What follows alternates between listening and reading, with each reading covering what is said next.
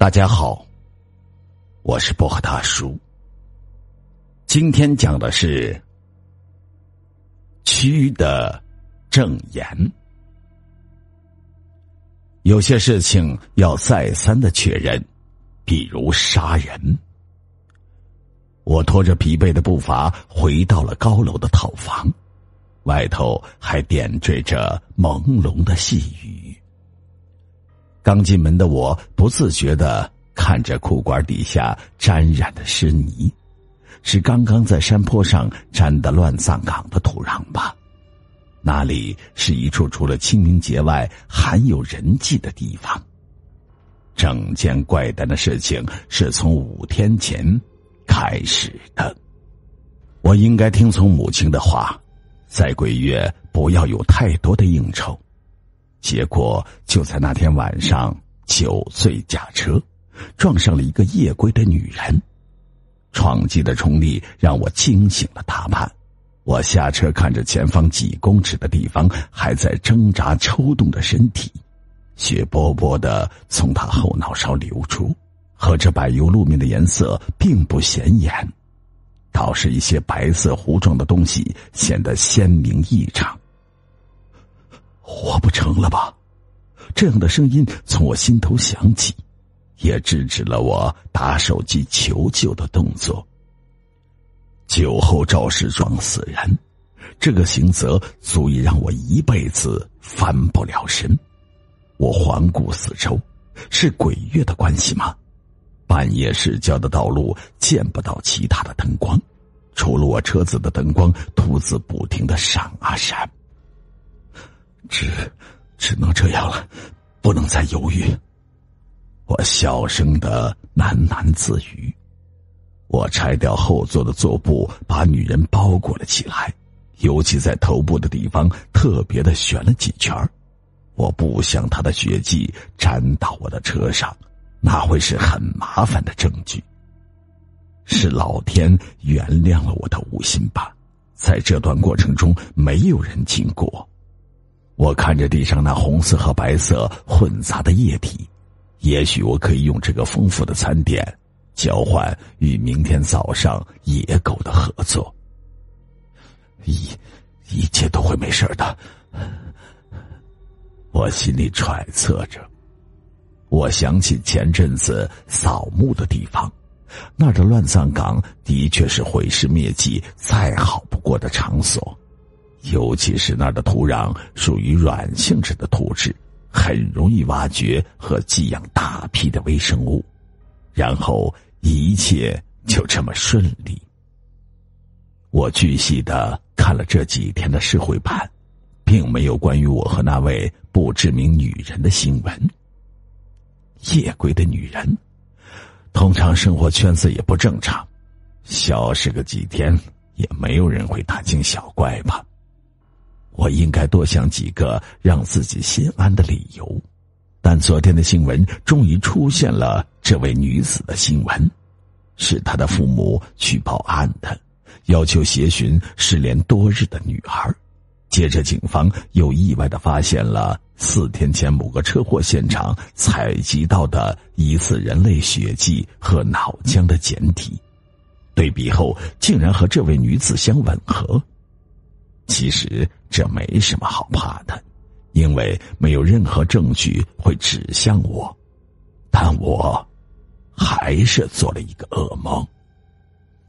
我梦见那位女人惨白的面孔，五官依旧模糊，但雪白的蛆不停的从她身上渗出，她慢慢的向我靠来，我满身大汗的从一片黑暗中惊醒，这是不好的预兆吗？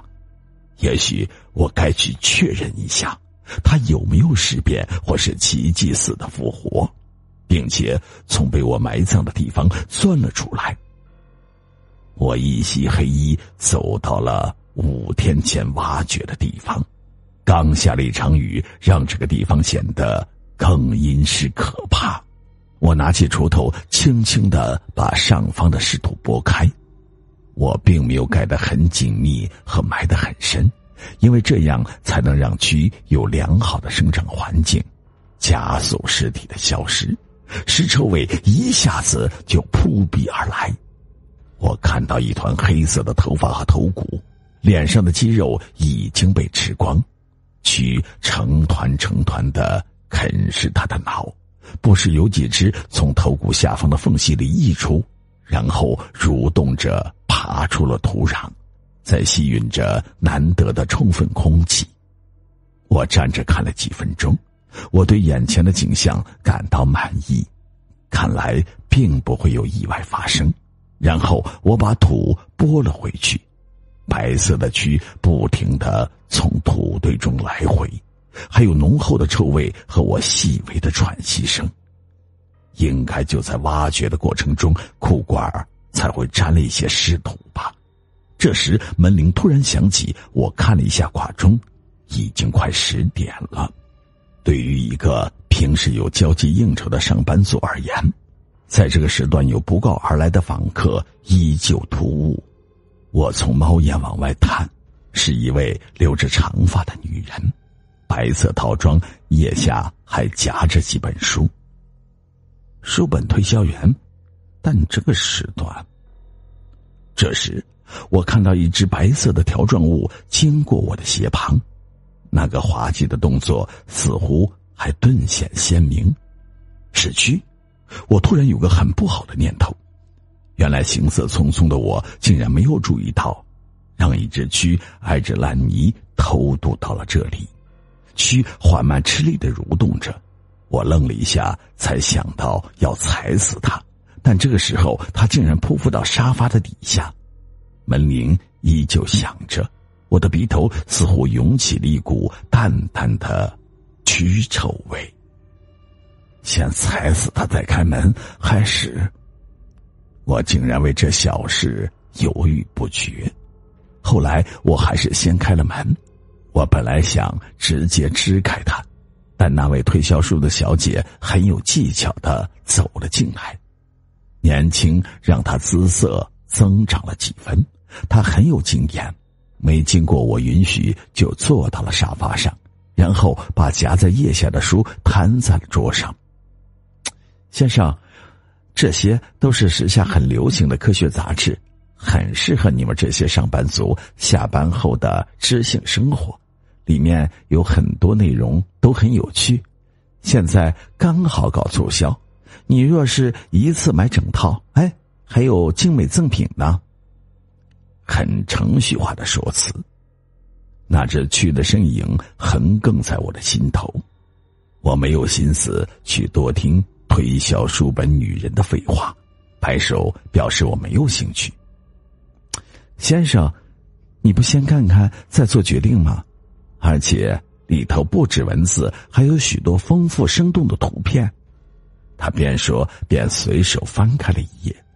我虽然不想劳心，但那几近整面的雪白图片依旧吸引我的目光。我再仔细一看，突然肚中一阵的作呕。那是一只蛆，肥白的蛆的特写。小姐似乎看到我的表情，讪讪的道歉：“哎呀，真不好意思啊，我也不知道，随便就翻到了这一页。”她随即又翻了一页，除了密密麻麻的黑字以外，仍旧有几张蛆的照片，几个较大的字体写着：“科学神探，蛆。”我竟然顺着把那些字。给念了出来。那位小姐立刻捉住了我不小心流露出的新鲜感，随即追着我的话头说：“是啊，这个很有趣哦。蛆不仅被鉴赏人员拿来判定尸体死亡的时间，还可以找出沉尸的地点是否是第一现场。”我竟然对这些话感到了兴趣，心头突然觉得惴惴不安。因为在一具尸体上，蛆年纪几乎相等，所以对尸体死亡时间的推断很精确。一般来说，尸体约在两天后开始落蛆。另外，蛆虽然看起来大同小异，但种类其实很多。有些蛆只吃果肉，有些呢是吃某些动物，像牛蝇、鬼蝇、绿头苍蝇等等，都有他们习惯的寄主。即使是同类的苍蝇，随着地域性的差别，也会有些细微不同。这些相异处也会在它们幼虫的特征上表现出来，因此可以判断尸体是否被长距离移动过。他像是有备而来，似是侃侃而谈。小姐，你好像对这个恶心的东西很感兴趣。我瞧着他的脸，突然觉得和一般女子比较，似乎苍白了一些。还好了，他腼腆的笑了笑，接着说：“像我们这些做推销员的，总要对推销的东西有些了解吧。”他突然又指着另一段文字说道：“这是科学界最新的发现，蛆呢，因为身体结构关系，它吃下的东西并不会完全被分解，尤其是蛋白质的部分。”这些寄住尸体的蛋白质会在他们体内保存一阵子，也就是说，有可能在母只苍蝇或是已经离体的蛆内找到原尸体的 DNA。怎么样，很有趣吧？我身体像是被电到，微震了一下。只是那只蛆不知道是长了翅膀还是什么的，竟然出现在桌沿。然后往那些摊开的书本上蠕动了过去，是看到同类照片而激动吗？我立刻想挥手把它碾死，但却觉得恶心。这时，女人也看到了那只蛆，她脸上露出了诧异的神色，更加苍白。这个是啊，真不好意思，我厨房的肉汤没有处理，竟然长出蛆来了。我晃着头。忙解释，照女人说的那些话，从那只蛆身上可以找到藏尸的大概地点和原尸体的身份。我想起昨天的新闻，那位被我撞死的女子的简体已经被发现。那，我想辩解，却觉得喉头一阵的干渴。我拿起手边的玻璃杯，想把她压死，但女人。竟然也握住了杯子，制止了我，脸上的笑很诡异。先生，事情好像没有那么单纯。一般的蛆会一直待在食物身上，直到羽化成虫，怎么可能从厨房长途跋涉的跑到这儿呢？而且，这只蛆似乎不是吃肉汤的，而是习惯。天啊！他边说着，竟然把那只蛆轻轻的放在了手上。